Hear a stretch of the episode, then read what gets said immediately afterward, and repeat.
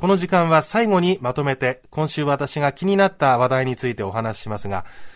今週月曜日の日本経済新聞なんですが、泊まり勤務の壁どう超えるという見出しの記事がありました。舞台となっているのは鉄道業界なんですけれども、はい、まあこれ当然鉄道業界に限って話ではないのでちょっと取り上げようと思ったんですけど、要はですね、育児中の女性が、うん、あ家庭と仕事をどう両立させていくのか、うん、で、当然個人の意思、気持ちで何とかできる部分もあるのかもしれないけど、やっぱりその周囲においてどういう、うん、あの変化が必要なのかっていうところでね、この記事には各社の主な取り組みについてもいろいろと紹介されています。で、あの、深夜勤務とか早朝勤務、まあ、例えば泊まり勤務もそのうちの一つだと思うんですけど、はい、その鉄道業界は特に多いと、うん、で、長年にわたって男性の職場とみなされてきたんだけれども、近年働く女性も増えてきたということで、じゃあその仕事と家庭の両立をどう図っていくかっていう話なんですね。はい、で、やっぱりその、まず企業の側から変えられる点があるでしょうと。で、例えば一つ、社宅に24時間受け入れ可能な保育所を設置した。これ東武鉄道さんの取り組みですね。はい、まあそういう取り組みができているところもあるんだけど、まあなかなかね、託児所を作るって、そんな簡単にこう、ポンと作れるものではないと思うので、でね、えー、難しいところもあるとは思うんですけれども、あの、私がこの記事を通して思ったのは、よく議論になるんですけど、何をもって男女平等とするのかっていう、その雇用機会の面とか、うん、えー、出産後のキャリアアップの観点とか、あとは当然、体には差があるわけですよね。うん、男性は出産という仕事をしない。うん、そういう中で、今までは、良くも悪くも男の人たちが中心に働いていたわけだから、うん、例えば、その、更衣室の問題とか、えー、寝る場所に関しても、うん、その女性が寝られるようなスペースになってますかっていう観点とか、あとは防犯上、女性一人で会社に泊まらせるっていうのは、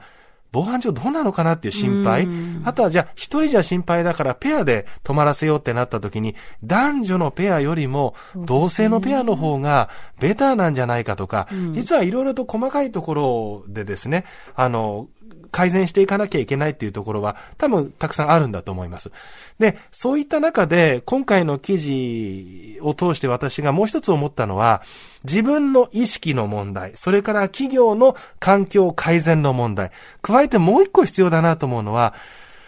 配偶者とかパートナーの側の、やっぱ理解だと僕は思うんですよね。うん、ね。もう何年も前から女性の社会進出って言葉よーく目にしてきた、耳にしてきた言葉なんですけど、配偶者とかパートナーの側の理解、まあ言ってみれば男性の家庭介入とか、家庭進出、うん、うん。まあ本来それが当然と思ってる人はやってらっしゃるんでしょうけど、はい、なかなかそれが進んでない。だからそこでちょっと北村さんにも聞いてみたいなと思ったのは、はい、例えば北村さんが出産明けです、うん、仕事に対してやりがいがあります。うん、続けたい。はい、だけど、その夫さん、も、例えば、忙しいっていう状況があった時に、うん、そのやりがいとか働き続けたいっていう気持ちにどう折り合いをつけようとすると思う？ああ、でもやっぱりその、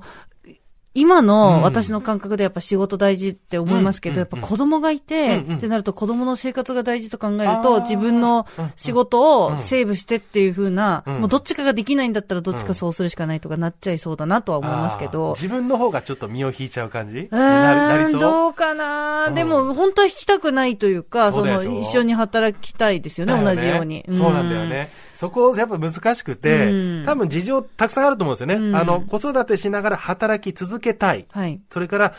子供が小さくても働かなきゃ生計を立てられない。うんとか、今、北村さんが言ってくれた一つの選択肢、子育て家事を優先したい、うん。いろんな事情があると思うんですね。だから、企業の側がまず選択肢として準備を整えるってことがまず大事。うん、だけど、もう一つ重要なのは、必要なことはパートナーの理解。ね、加えて、これは先週も育休関連の話で、あの、にも通じる話なんですけど、やっぱり柔軟な働き方を推奨するようになる分、当然、それを支える側の周囲への影響っていうのも多分、柔軟であれと、うん、いうことになっちゃうんだろうと思うんですよ。だからそこは、やっぱり配慮とか手当は必要でね、うん、私も一時期そのデスクみたいなことを任された時期があるんですけど、